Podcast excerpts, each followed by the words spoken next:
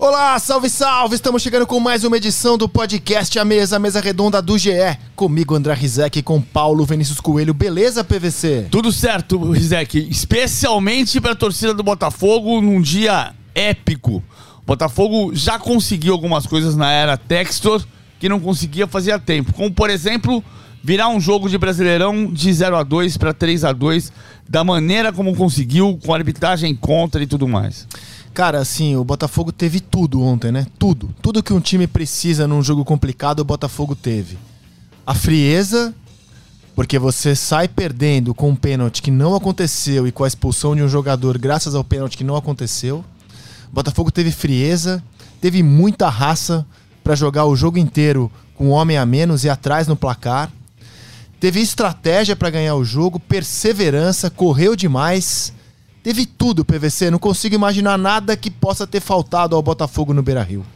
É, o, o primeiro, começa que o, o, árbitro foi lambão do início ao fim. No início, marcando um pênalti que não existiu, uma bola que tocou na barriga do Felipe Sampaio antes de, de ir ah, no braço, resvalar no braço, mas não é pênalti de jeito nenhum, aí vem expulsão.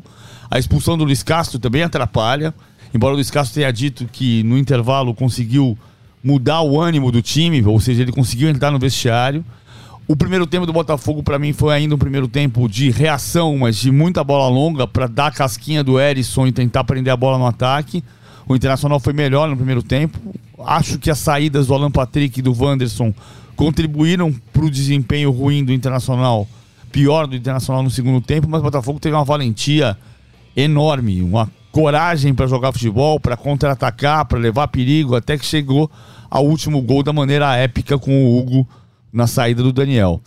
O, tem muita coisa para discutir, a gente pode falar de arbitragem, de confusão, de falta de educação de jogadores, mas o ponto central é que o Botafogo é, subiu de 17 lugar na terça-feira para sétimo lugar, namorando vaga na Libertadores no domingo à noite incrível como esse campeonato está equilibrado, né? E o Botafogo subiu sete posições com a vitória.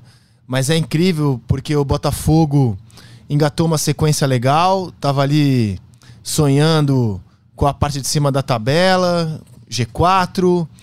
Aí teve três derrotas seguidas, foi pro inferno, entrou na zona de rebaixamento ganha duas partidas, tem o seu CT invadido, ganha duas partidas seguidas, dá um salto na tabela. O campeonato está muito equilibrado. Ele tem o Palmeiras que joga hoje contra o São Paulo com 25 pontos, o Corinthians com um jogo a mais 25 pontos. O Atlético Paranaense que derrotou o Coritiba no finzinho da partida ontem no Couto Pereira 21 pontos, Galo com 21, esse é o G4. Aí vem o Inter com 21, Fluminense 18, Botafogo 18, Santos 18, São Paulo 18, joga hoje São Paulo. Bragantino 18, Havaí 17, Atlético Goianiense, Goianiense 16, Ceará 16, Flamengo 15. Flamengo pode hoje ficar a 13 pontos do líder. Curitiba 15. Na zona do rebaixamento, o América com os mesmos 15 pontos do Flamengo, porque eles se enfrentam sábado. O Goiás 14, o Cuiabá 13. O Fortaleza 10 pontos e o Juventude 10 pontos. Assim, é, o campeonato está extremamente embolado. O PVC eu não lembro, não me recordo, né? Você é o homem dos números. Mas eu não lembro, assim, de um começo de campeonato tão nebuloso. Tudo muito embolado, PVC. Eu acho que passa, passa um pouco pelo Palmeiras e São Paulo, São Paulo e Palmeiras dessa segunda-feira. Vai continuar embolado o bloco do meio, mas se o São Paulo ganha do Palmeiras, o bolo aumenta, né? Porque o São Paulo vai para 21 pontos e você vai ter quatro pontos entre o primeiro e o uh, sexto colocado. Por outro lado, se o Palmeiras vence, ele abre três pontos para o segundo colocado e sete para o terceiro colocado. Então ele desembola na parte de cima. E a gente passa a olhar para o Palmeiras como um candidato único ao título. Claro que não vai ser candidato único. Muita gente me, me cobrou porque é, eu, eu, falei duas coisas durante. Até para explicar. Eu estou falando aqui desde a semana passada. Tem o campeonato virtual e tem o campeonato real. Então, quando o, o Botafogo estava perdendo por 2 a 0 ontem, eu disse exatamente isso. As pessoas falaram assim: você falou que é candidato ao título internacional. Eu não falei isso. Eu falei: tem o campeonato virtual e o campeonato real. No campeonato real, o Internacional tá disputando o título. Óbvio que tá. É, então assim, é, é, simples assim. Óbvio, hoje ele tá a quatro pontos do líder, cara, com um jogo a mais, mas é óbvio que ele tá disputando o título. E, e na hora que eu falei isso durante a transmissão, ele tava um ponto abaixo do líder, então ele tava disputando e o título. E outra coisa, ao ter sido eliminado da Copa do Brasil de forma vexatória, o Inter tem, não vou dizer que é uma vantagem ser eliminado, mas de calendário ele ganha uma vantagem em relação aos demais. É, exatamente. Que é uma competição a menos para se preocupar. Então ele está jogando a Sul-Americana, onde o grau de exigência é menor que o da Libertadores, e o brasileiro, a quatro pontos hoje do líder. Então é óbvio que um time nessas condições, e que estava invicto com o Mano Menezes havia 14 jogos, é óbvio que um time nessas condições disputa o título. Como é óbvio que o Botafogo, embora eu acho que não seja a previsão inicial, que o Botafogo tá eh, de olho em G4, porque a, a, o campeonato do Botafogo nesse momento é para isso. E, e, e, o time deu uns sinais ontem que eu achei muito legais, assim. É o segundo jogo seguido do Carly, né? Carly estava fora, voltou contra o São Paulo, jogou bem, agora joga bem de novo contra o Inter. E, e, vi o melhor jogo do Patrick de Paula com a camisa do Botafogo. Não foi uma atuação espetacular do Patrick, não foi. Mas ele jogou bem, assim, ele esteve ligado. O Piazon também. Pela primeira vez eu vi o Piazon ser um jogador útil, assim, que, que, entra, que entra em campo e, e não apenas passeia foram dois sinais importantes desses reforços para mim. Não sei se você concorda. É, eu acho que, eu acho que o lance do, do, segundo gol do Internacional, o Patrick deu uma cochilada ali em relação ao Alan Patrick. Porque o Alan Patrick tinha um, um posicionamento, o, o Mano tá fazendo com o Alan Patrick, o, o, ele jogar flutuando como segundo atacante por trás dos volantes. E ele veio atrás do Patrick de Paulo, o Patrick de Paulo podia ter encostado um pouco mais, mas ele jogou bem. Depois, a, a, o Kaique, Patrick, Carly. Klaus, a, a, defesa do Botafogo foi muito forte. Mas eu toquei num ponto do Internacional que disputa o título, ele disputava mais quando vencia por 2 a 0 e o Botafogo conseguiu a virada, que em Brasileirão não conseguia desse tamanho desde 98, porque tinha um outro jogo que era Atlético e Flamengo, para mim um divisor de águas. Eu não tô dizendo que o Flamengo não vai disputar o título em hipótese nenhuma, que não tem nenhuma hipótese dele virar tem, hipótese tem, mas neste momento o campeonato virtual não existe. Aquele que o campeão seria necessariamente, ou que a disputa seria exclusivamente entre Palmeiras, Atlético e Flamengo. Não existe essa disputa exclusiva. Ao contrário, o Atlético, ao vencer o Flamengo, se credencia para ficar quatro pontos abaixo do líder e pensar em ser campeão brasileiro pelo segundo ano seguido. O Flamengo, nesse momento, não.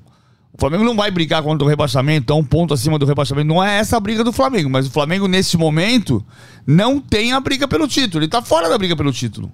Pode até voltar no começo do segundo turno, mas nesse momento, ele perdeu 24 pontos de 39 que disputou. Eu tô buscando as atuações do GE para o Botafogo, não tô achando. Eu queria saber quem é que teve as melhores, as maiores no notas. É, o Carly foi muito bem. Carly foi bem. O Hugo foi muito bem. O, o Hugo foi muito bem. O Hugo foi, fez um partidaço, Hugo. O... É... O Gatito falhou no não, gol que não foi gol. Pra caramba o Gatito. Não, ele só falhou no gol que não valeu. Talvez né? até porque ele já contasse com o impedimento que foi marcado. É. O Gatito fez uma sequência de defesas Cara, Gatito fez um, um partidaço ali, ó. Vamos ver as notas. O GE deu 7,5 pro Gatito, daria mais, cara. Daria mais. É, Piazon teve 7,5, concordo. Bom jogo do Piazon. Carly, só 6 o GE deu pro Carly, cara. Eu daria mais. O Carly eu daria 8. Patrick de Paula teve 5, eu daria um 6,5. Porque eu, quando eu digo que ele jogou bem, é porque assim, ele vinha de partidas muito ruins. E eu vi o Patrick de Paula é, um pouco mais funcional. Vinícius Lopes 7, Erisson 7. Cara, achei as notas do GE muito modestas, cara. Para um, pra um jogo épico como esse, pode subir mais dois pontos para cada um aí, GE. Pô, um jogo épico, de... o Hugo teve 5,5 só, cara. O André Rizek é uma figura que desde sempre lê crônica de jogo e atuações. Não, cara, olha só, ô, Gé, ó, o Gatito teve 8, eu daria 9. O Carly teve 6, eu daria 8. Uh, o Saravia teve 5, eu daria 7 pro Saravia. O Hugo teve 5,5, daria 8. O Kaique Volante teve 7, jogou bem o Kaique, hein? Daria 8,5 pro Kaique. Patrick de Paula 5, daria 6,5. Piazon 7,5, eu concordo. Vinícius Lopes 7, eu vou, vou pôr 7,5. Erisson 7, eu vou dar uma nota maior pro Erisson, cara. Decidiu o jogo, né? Decidiu. Vou dar um 8,5 pro Erisson. Hoje é, vou melhorar essas notas do fogão aí, pô. É que, no fundo, tem uma expectativa que vai até pro comentarista, né? Você, você entra num jogo que é um jogo de final de uma rodada 13 do Campeonato Brasileiro. E no meio do caminho, o jogo ganha um outro caráter.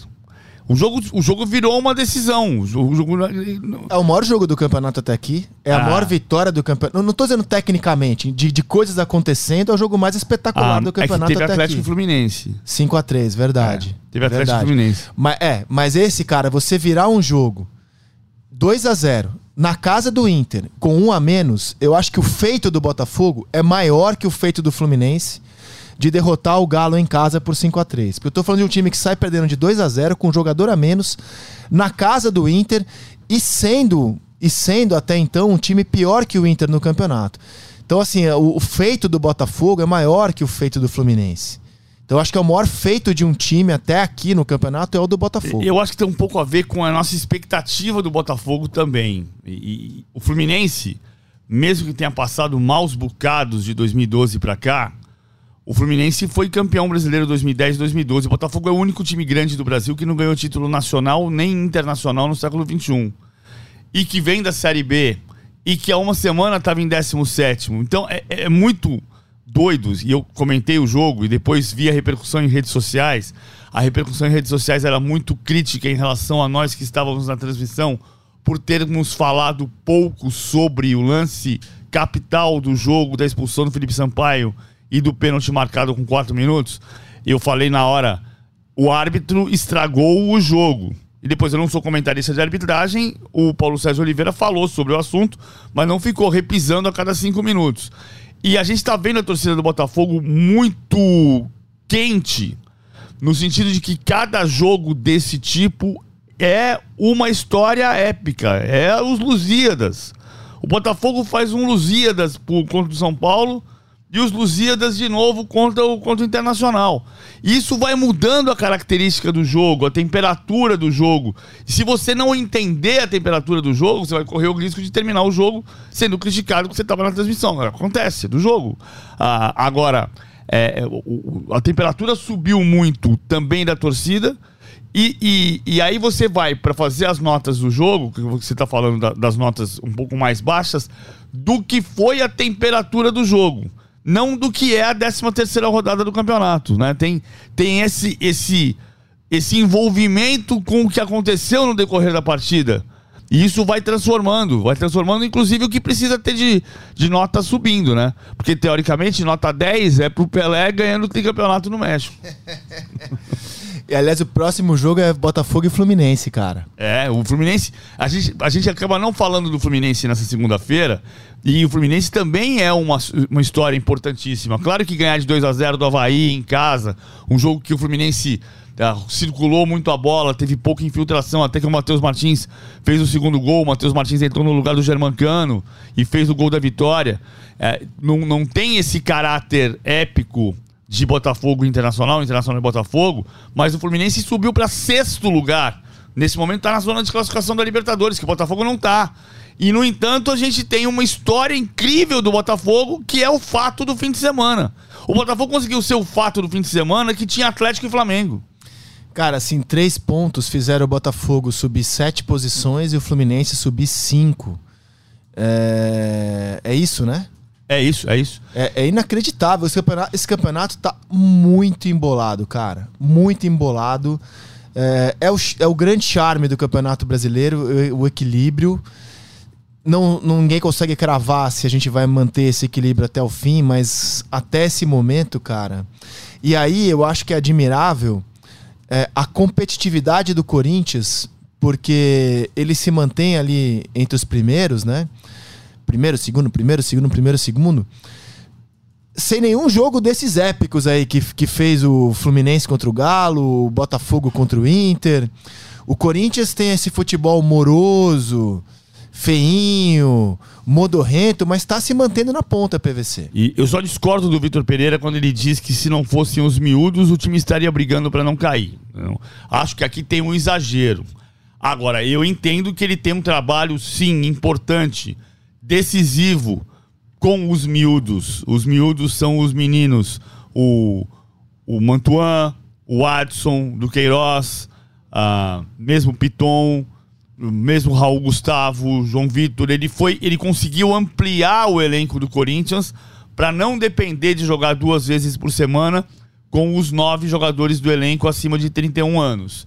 Isso foi muito importante mesmo para ter um time vivo em todas as competições, como ele disse que era o desafio dois meses atrás. Corinthians é co-líder do campeonato. Até o Palmeiras jogar contra o São Paulo, o Corinthians tem os mesmos 25 pontos do, do, do Palmeiras. Então, o campeonato real, vou voltar a essa expressão, é disputado ferrenhamente neste momento por Palmeiras e Corinthians. Ah, o Palmeiras vai disparar? Não sei, não tem bola de cristal. Agora, nesse momento, os dois têm. Nesse momento, que elas são 10 e meia da manhã, os dois têm 25 pontos. O, o Roger Guedes, né, que é o camisa 9 no número, é, tem uma subida de rendimento aí. E o Vitor Pereira, ao perder o Jô e o Júnior Moraes, que são centroavantes do elenco, e ele vinha tentando jogar com o centroavante. O Jô rescindiu o contrato, o Júnior Moraes tá com uma urticária no rosto, que aliás eu li um negócio muito interessante. Pode ser ainda reflexo da guerra, PVC, né? dos traumas que você, que a guerra eh, desperta nessas pessoas que viveram esse horror de perto, é o caso do Júnior Moraes. Mas enfim, voltando ao campo, e o Corinthians está se adaptando a jogar sem o centroavante, né? O, o, Roger Guedes joga no centro do ataque, mas ele não é o centroavante típico, ele se movimenta muito, ele não tem posição. E eu tô vendo uma evolução ali. Eu acho que o time está aprendendo a jogar dessa forma, mas o futebol ainda é moroso, ainda é lento. É incrível como o Corinthians tem uma dificuldade de dominar os seus adversários, não na posse de bola. O Corinthians ficou com a bola contra o Goiás. É, principalmente no primeiro tempo. A bola fica com o Corinthians, mas, não, mas acontece pouca coisa com essa posse de bola. Ainda assim, o time muito competitivo tá ali em segundo. Não brilha, mas compete. E ontem, é, inegavelmente, a marcação do pênalti é assunto. Né? É. Ela dividiu opiniões aqui entre os especialistas, o Sálvio Espínola, na transmissão da Globo, opinou que o pênalti foi mal marcado. O Paulo César Oliveira, na central do apito, do Sport TV, opinou que o pênalti foi bem marcado. Você tem opinião formada? Eu acho que não foi pênalti. É, acho que não foi pênalti. E acho que teve um pênalti a favor do Goiás no segundo tempo, num puxão em cima do Pedro Raul. Então o resultado podia ter sido outro. Agora, é, é, valioso o trabalho do Corinthians nesse momento. O Corinthians não é um time encantador, mas é um time competitivo.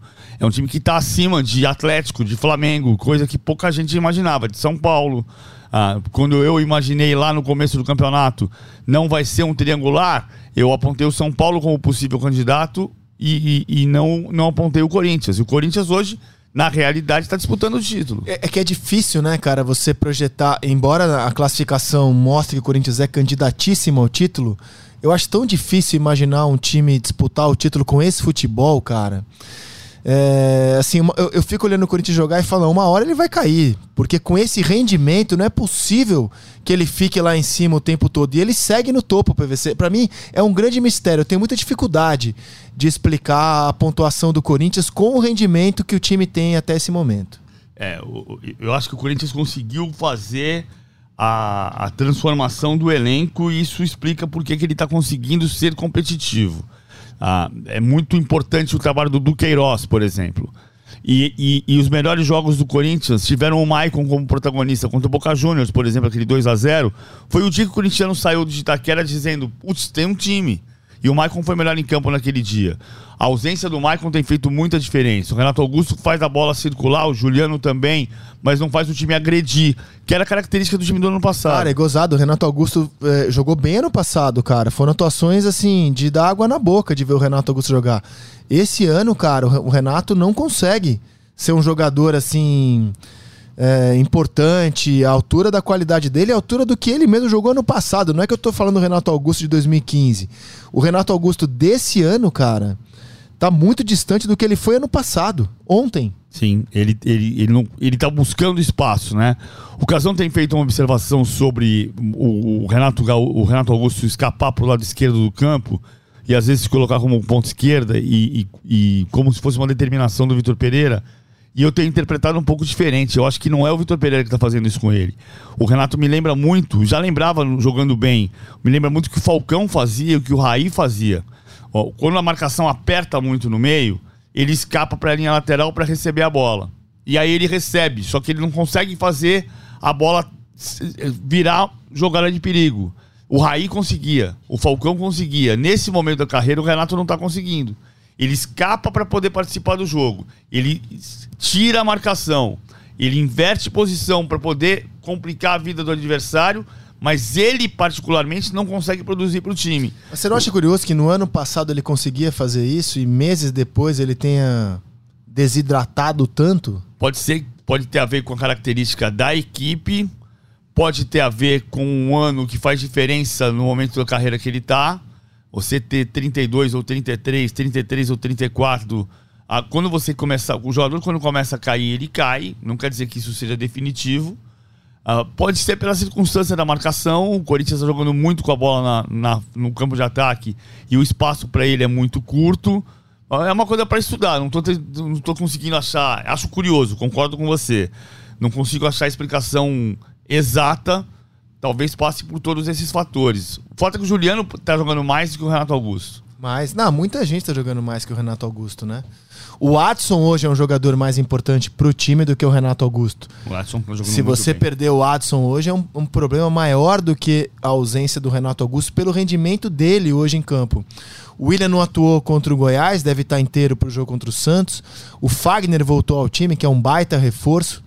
Então o, o Corinthians deve ir forte para esse duelo de Copa do Brasil contra o Santos, que começa na quarta-feira. E ontem a gente viu, posso chamar de uma demonstração de força do Atlético Mineiro no Mineirão? Eu vi assim, pelo menos.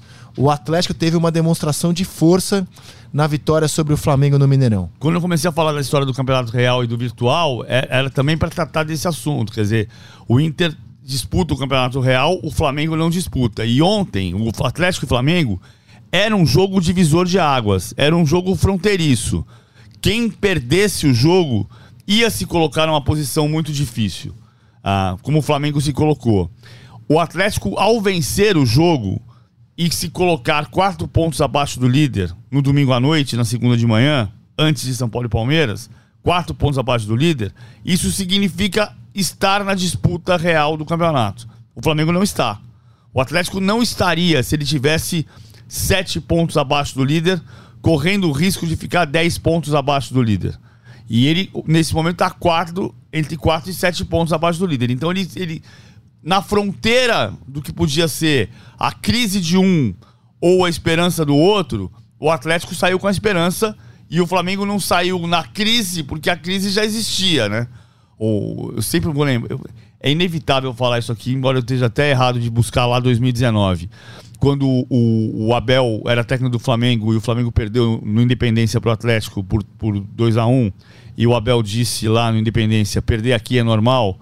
Isso causou uma, um furor, porque perder no Flamengo não é normal. E perder em Belo Horizonte para o Flamengo é normal. O Flamengo jogou 35 vezes em Belo Horizonte contra o Atlético e ganhou 6. Então não, não é anormal. Só que o Flamengo perder para o Inter no, no, no domingo, para o Inter num sábado e para o Atlético no domingo seguinte, o que não é normal é o Atlético, o Flamengo perder quatro partidas em cinco e, e a vitória ser contra o Cuiabá. Né? Nos últimos cinco jogos, o Flamengo perdeu quatro. E ganhou do Cuiabá. Que, com todo respeito ao Cuiabá, no momento de recuperação do Flamengo, não significa recuperação. Assim, no, no caso do Galo, eu vi vários jogadores atuando bem. Os dois laterais jogaram muito bem, o Mariano e o Arana. É... O Nátio fez uma baita partida. Mas acho que o Galo, é... e isso tem sido um problema recorrente do Galo nesse Campeonato Brasileiro, nas competições que disputa como um todo, não tem matado jogos da maneira como poderia matar. Quando estava 1 a 0, o Flamengo até começou um pouco melhor o jogo, mas depois que o Galo fez 2 a 0, o Flamengo se abriu, teve muito espaço em contra-ataque para o Galo aniquilar o adversário. E ele cometeu muito erro técnico, né? O Hulk, por desconcentração, perdeu algumas chances. O Alan perdeu uma chance muito, muito clara de gol num, num contra-ataque em que o Galo tinha mais jogadores do que o Flamengo, é, no ataque e na defesa do Flamengo. Então eu, eu vi um Galo que, assim, ainda não tá aquele Galo matador do ano passado que chega e faz. Ainda, ainda vejo um Galo desperdiçando muita chance, um pouco desconcentrado nos jogos. Tecnicamente, o, Hulk também já vi, já vi fase melhor do Hulk, embora tenha feito uma assistência espetacular para o segundo gol. Mas eu acho que o Galo, o Galo ainda pode mais do que o que jogou. É, o jogo me mostrou que o Atlético ainda pode mais. E o Flamengo, cara, o Flamengo me deixou uma péssima imagem. Assim, de, de um time lento, moroso, que não, não, não conseguia se impor. Tirando o João Gomes, cara, de quem eu gostei da atuação do João Gomes, vi um Flamengo muito perdido em campo, PVC. Eu, eu achei que no começo do jogo, o, o, o jogo estava igual. Até, um, até 1x0 pro Atlético. Assim, o Atlético estava melhor no jogo, o Atlético era mais intenso, o Jair participando muito da partida. Aí o Jair sai machucado. O, mas quem finalizava era o Flamengo. São duas finalizações do Andréas Pereira, as duas defesas do Everson. Jogou bem o Andréas Pereira também. Jogou, jogou, jogou só bem. 45 minutos, que é uma discussão se ele tinha que sair para entrar o Arão ou se não tinha que sair. Acho que o Dorival tinha uma preocupação com a marcação do Nacho e o Arão define mais a marcação em cima do Nacho e, e por isso acabou havendo alteração que não deu resultado. No segundo tempo, quando sai o segundo gol do Atlético, o Flamengo circulava muito a bola, ele chegou a quase empatar a posse de bola do Atlético, mas não tinha finalização, não era um time que agredia. E, e um símbolo dessa história de o Flamengo não estar bem é o Flamengo jogar contra o Atlético no Mineirão, o grande clássico da, do ano passado, campeão contra vice-campeão, os dois times da Supercopa, e Gabigol e Pedro os dois não finalizarem nenhuma vez. O Gabigol jogou até os 35 do segundo tempo e o Pedro a partir daí, 10 minutos mais acréscimos. E nenhum dos dois centroavantes finalizou nenhuma vez. Eu não tô falando alvo. Eu não tô falando, eu tô falando chutar o gol. Pode ser para cima, pro lado, na bandeirinha de escanteio. Nenhum dos dois chutou no gol. É muito, muito uh, perigoso pro Flamengo ter um elenco e um time tão fabuloso como a gente sabe que ele já foi, e os dois centroavantes não finalizarem. É, e o Arrascaeta muito mal, né? Tinha feito um bom jogo contra o Cuiabá, muito mal. É... Everton Ribeiro também, muito mal. Assim, cara, o... depois da queda do Paulo Souza, o Flamengo fez a partida contra o Inter, que ele jogou muito mal no primeiro tempo, mas é um jogo muito marcado por arbitragem mas jogou mal no primeiro tempo. Aí ganhou do Cuiabá e, e foi derrotado pelo Galo. Acho muito cedo para falar ainda de impacto pós-Paulo Souza, ainda é reflexo, né? De, de, um Flamengo do começo do ano. Você Flamengo. Viu, você viu a, a, mensagem no, no, Twitter do, do Hugo Ajuda, empresário do. Que não melhorou, né? Agora tá voando igual um sapo. É. Então, mas assim, o Paulo Souza não pode tirar a participação dele, né? O Flamengo que joga em campo hoje ainda é muito mais do Paulo Souza do que do Dorival, né? Um Flamengo que ao longo da temporada jogou bem poucas vezes. O Flamengo teve bom poucos jogos em que você fala, poxa, jogou bem o Flamengo, né? O Flamengo tá forte. Então ainda é um Flamengo que é reflexo do que foi ao longo da temporada. Dorival tá chegando agora. É, vamos fazer a conta aqui. O Flamengo jogou bem contra o Palmeiras, Sim, contra o, Galo, contra o, Galo, na Supercopa. Contra o Galo na Supercopa. Contra o São Paulo no Maracanã, fez um, um ótimo jogo. 3x1 no São Paulo. Fez um ótimo jogo. E, acho, e contra o Botafogo no Campeonato Carioca. Aí vocês vão falar Bangu, aí nós vamos entrar num, num tipo de adversário que. Sim. Jogou sim. bem contra o Cuiabá na, na quarta-feira, mas na, mas na quarta, na terça-feira. Mas não é um não é parâmetro. É, tirando. E mesmo o Botafogo no estadual não era parâmetro. Sim, era um outro time. Ah, não jogou mal na derrota para o Botafogo em Brasília. É que assim, quando a gente começa a puxar de memória, ah, quais jogos o Flamengo fez bem, quer dizer que foram poucos, porque a gente consegue citá-los aqui de cabeça. Não enche né? uma mão. Não enche uma mão. É... Cara, assim, a, o Dorival aceitou esse desafio. Então, assim, daqui a pouco ele vai ser cobrado, porque ele aceitou ser cobrado no curto prazo é que eu ainda vejo um reflexo de um time que ao longo da temporada, especialmente como visitante, né, não mostrou muita força. É. Não, não, conseguiu demonstrar muita força. Esses jogos que a gente está citando que foram bons, São Paulo, é, Palmeiras, ele foi o mandante, né? Galo na Supercopa teve campo neutro. E, e, assim, ele vai ter um jogo agora como visitante contra o Galo na Copa do Brasil. Se o cenário for o mesmo, cara, o Galo tem ó, uma grande chance de sair com uma baita vantagem no jogo da ida. Se você faz 2 a 0 no jogo de ida, a gente vai lembrar que o Flamengo fez 2 a 0 no jogo de ida em 2014 e tomou 4 a 1 na volta, né? E o Atlético foi para decisão ah, contra o Cruzeiro naquela Copa do Brasil. Mas 2 a 0 no jogo de ida, na situação atual do Flamengo, reforça a desconfiança, diminui a, a o, o, o- a alegria do ambiente dentro do Ninho do Urubu. Mas o risco é o Ninho do Urubu virar o, o, voador do Abutre, ali na zona oeste do Rio de Janeiro. Ah, eu acho que o Everton Cebolinha é um fato novo bem importante, só que ele só vai poder jogar em julho, né? Na segunda metade, na segunda quinzena de julho. Então até lá, cara, por exemplo, o Flamengo poderá estar eliminado em competições importantes, como a Copa do Brasil e a Libertadores. Com esse rendimento, não é exagero dizer que ele corre um sério risco de não passar do Tolima, por exemplo, com esse rendimento que ele está tendo como visitante. E a semana que vem já em Ibagué. Né? Essa quarta-feira é de Copa do Brasil, Atlético e Flamengo. A quarta-feira que vem já é de Libertadores, Tolima e Flamengo em Ibagué, na Colômbia. Que vai ser uma viagem louca, porque você tem que descer em Bogotá e aí tem uma viagem de ônibus. O Flamengo vai tentar fazer um voo fretado que vai encurtar esse trajeto. Mas é uma loucura você viajar. E no meio do caminho tem um jogo contra o América, sábado à noite, que o Flamengo tem que vencer. Porque ele tá um ponto acima do rebaixamento. Então é, é de novo uma tabela que coloca um esforço descomunal onde podia ser o momento da, do relaxamento. Ou seja, se o Flamengo tem uma classificação confortável no brasileiro, em terceiro, quarto, segundo lugar, na liderança, você pode usar os reservas contra o América porque você criou uma folga. E aí você descansa um pouco mais o time, relaxa um pouco e viaja para Colômbia. Depois do mata-mata de quarta-feira contra o Atlético e antes do mata-mata contra o Tolima. Ne- Nessas circunstâncias, o Flamengo tem três decisões: Copa do Brasil, Brasileirão e Libertadores. Quem são pra você os personagens da rodada que será completada nessa segunda-feira com Palmeiras e São Paulo? A gente não pode prever o futuro. Então, nos jogos que passaram, quem são, assim, se você pudesse escolher assim cinco personagens da rodada pra gente indicar, por exemplo, o craque da rodada no seleção? Eu acho que Mariano é personagem. Mariano é Arana também, é. O, Mariano- o Atlético jogou muito do lado direito, mas o Arana foi decisivo de novo. O Nacho é personagem. O Nacho é personagem. Gatito, eu acho que é grande personagem. O, o Carly, o Erisson. No Corinthians eu o, não, Io- não vejo o nenhum. Johan no Bragantino que tá jogando bem foi importante para a reação do Bragantino contra o Santos, mas nós estamos falando de um jogo, esse é um jogo de 13 terceira rodada, né? Não é o, o jogo, não é os Lusíadas de, de Internacional e Botafogo.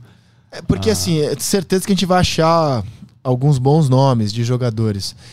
É que é incrível, PVC, como a cada rodada, por mais que a gente tenha boas atuações de atletas, é, é, é difícil não eleger a arbitragem como a personagem da rodada. Como vilão da rodada, Como né? vilão. É, é, é, exato. O vilão e o personagem, que às vezes o vilão é o grande personagem de uma trama, né?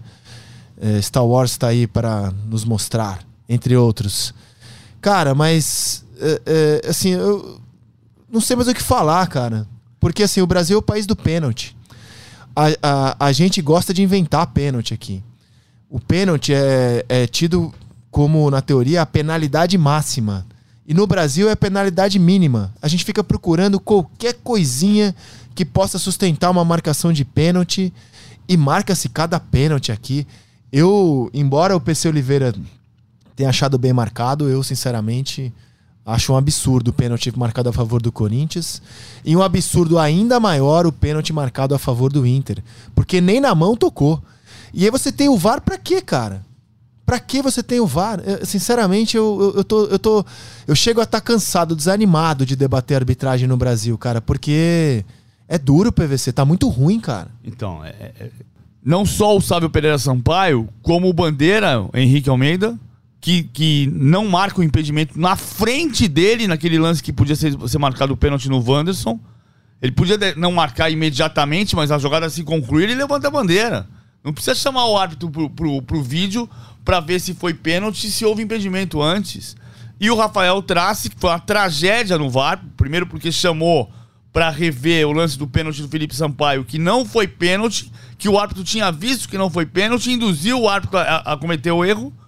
O Rafael Trace, que foi justamente castigado e retirado da escala de São Paulo e Palmeiras. Ele seria o quarto árbitro, ou ele seria o árbitro de vídeo de São Paulo e Palmeiras e foi retirado da escala justamente. É, cara, é, é desanimador. Porque, é assim, ó, os jogadores se comportaram mal. Agora, é sintomático que dos dois lados você tenha declarações dos dois lados, vindas do Inter e do Botafogo, dizendo que aquele clima inaceitável do fim do jogo também foi causado por uma arbitragem que foi trágica ao longo do jogo e enervou os jogadores. Então, quando os dois lados também usam o mesmo argumento para falar do que a gente viu, eu, eu, eu, levo um pouco a sério esse argumento. E assim, é triste, eu não, eu não sei, cara, porque a, a profissionalização é uma coisa de longo prazo, não vai acontecer agora. Né? É uma coisa que vai, vai ter que ser estudada e dificilmente vai ser implementada no Brasil. Por, por várias razões. E a principal, até onde eu saiba, é encargos trabalhistas, que ninguém quer pagar encargo trabalhista de árbitro no Brasil. Então, esse sonho, ele é muito distante. A gente precisava de uma melhora imediata, cara. Ah, tipo, se possível, nesse campeonato brasileiro ainda. E, e, e não conseguimos. E não conseguimos. Eu, eu vejo bastante futebol, menos do que você, mas vejo bastante. A minha sensação é sempre de que a pior arbitragem dos campeonatos a que assisto está no Brasil. Não, mas é, é, a sensação mesmo. Por isso eu vivo dizendo isso aqui, é, tomar cuidado para não virar um panfleto, né? Você começa a repetir histórias o tempo inteiro. Vivo dizendo o perigo do jornalista, às vezes é quando ele se apaixona pela, pela apuração, se apaixona por uma história. Mas eu não tenho a menor dúvida. O lugar onde o VAR funciona é onde os árbitros são bons. E, e aí tem uma coisa, eu, eu, acho que o Senemi começou bem a trajetória dele como presidente da comissão de arbitragem da CBF. Ele está tentando fazer menos intervenção do VAR, embora não consiga em todas as rodadas. Acho que tem boas intenções, tem um trabalho longo para fazer. Não pode ser em dois meses que a gente avalie se deu certo, se não deu certo. Agora, uma coisa para se pensar: o, os árbitros do Brasil não vão para a Copa como VAR, certo? Da América do Sul, só tem um árbitro que vai para a Copa do Mundo como VAR, que é o Mauro Viliano da Argentina. E quem comandava a arbitragem sul-americana era o CNM. Então, o CNM não conseguiu corrigir, ou consertar, ou melhorar o VAR da América do Sul. Porque a gente vai lembrar de lances importantes de VAR em Palmeiras e Boca Juniors, em Grêmio e River Plate, nos últimos cinco anos também. É, então, o VAR na América do Sul, na Libertadores, embora melhor do que no Brasil, ele não está no nível da Alemanha e da Inglaterra onde os árbitros são bons. E embora haja a barreira do idioma, mas essa barreira acontece numa Copa do Mundo também, ou em torneios internacionais, cara, eu acredito que trazer árbitros de fora seja um caminho. Assim como a gente traz muito técnico e jogador de fora, por que não começar a trazer árbitros de fora para fazer um intercâmbio aqui, cara? E, e até pra gente entender se o problema está nos jogadores brasileiros ou está na, nos árbitros brasileiros, na maior parte. Cara, assim, do jeito que tá é assustador. A arbitragem é muito protagonista do, dos jogos, infelizmente. E hoje, nessa segunda-feira, a Central do Apito virou um quadro importantíssimo. Não, cara. nós vamos fazer um programa de televisão agora. A Central do Apito vai deixar de ser um quadro do, dentro do Seleção Sport TV e vai ter um outro programa. Ou um canal. É, um canal. Um canal só para debater arbitragem no é. Brasil, cara. O, o, o, programa que eu proponho é um programa de três horas e meia na grade que vai chamar O VAR do VAR. Meu Deus, cara. E PVC, tem favorito? Papo, papo pro... VAR, papo vem. Papo VAR. tem favorito hoje? É, assim, eu só consigo cravar. O, a arbitragem tem grande potencial para estragar o clássico hoje no Morumbi. Fora isso, em campo, é, temos favoritos? Tem favorito o jogo de hoje, Palmeiras São Paulo? o favorito é o empate de novo. Não, assim, eu, eu, eu, acho que o Palmeiras pode ganhar o jogo. Mas é um jogo muito difícil. Historicamente, ele tem sido difícil para o Palmeiras. Mudou um pouquinho essa realidade. Mas se você pegar os últimos 10 jogos no Morumbi, ah, eu não sei porque que é assim. Só sei que é assim. É, os últimos 10 jogos no Morumbi são 3 vitórias do São Paulo, 5 empates e 2 vitórias do Palmeiras. Então esse número não é assustador como outro número do século XXI. Verdade que no século XXI o Palmeiras teve muito time ruim, né? Em 2003, em 2004, em 2007, em, 2000 e, em 2010, em 2011. Mas no século XXI foram 35 clássicos do Morumbi, 17 vitórias do São Paulo, 14 empates e 4 vitórias do Palmeiras. Muito motivado por aquela sequência de 24 partidas entre 2002, gol do Alex, e 2018, gols de Gustavo Gomes e Daverson. O Palmeiras não venceu entre 2002 e 2018 no Morumbi. Ah, então você tem quatro vitórias em 35 jogos no século XXI. Claro que hoje o Palmeiras é mais forte, então o Palmeiras pode ganhar o jogo no Morumbi. Não importa se é no Morumbi ou no Allianz Parque, ah, pode ganhar o jogo do São Paulo. Mas tem tido dificuldade lá, né? Ganhou esse ano no Morumbi gol do Rony, o gol, o gol do erro médico. O Rogério disse que perdeu o jogo por erro médico, porque o médico induziu o jogador a voltar para o campo pelo lado direito em vez de voltar pelo lado esquerdo. E quando a bola foi cruzada para o Rony, o volante estava voltando no campo e a defesa estava com um homem a menos. É um detalhe, mas não é o jogo. O Palmeiras ganhou aquele jogo, foi o quarto no século XXI. E depois o Palmeiras perdeu no, na final do Campeonato Paulista 3 a 1 que é o jogo da, do pênalti estranho marcado a favor do São Paulo com o toque de mão do Marcos Rocha e do gol no fim que permitiu ao Palmeiras a reação e ganhar o Campeonato Paulista. É. Cara, temos um clássico pesadíssimo e se o Palmeiras ganhar hoje, ele abre 13 pontos pro Flamengo. 13. E aí o papo no Flamengo passa a ser outro, né? Passa a ser de recuperação, não mais falar de Flamengo brigando por título, porque 13 pontos já é muita coisa para tirar em relação ao líder. Vamos ver, jogaço hoje no Morumbi e o podcast A Mesa vai voltar na sexta-feira. Desejo a vocês uma ótima semana, uma semana de Copa do Brasil, de muitos clássicos espalhados pelo país, uma semana de muita paz, amor, esperança a todos. E na sexta-feira estamos de volta aqui com o podcast A Mesa. Valeu, PVC! Valeu! Até sexta, tchau!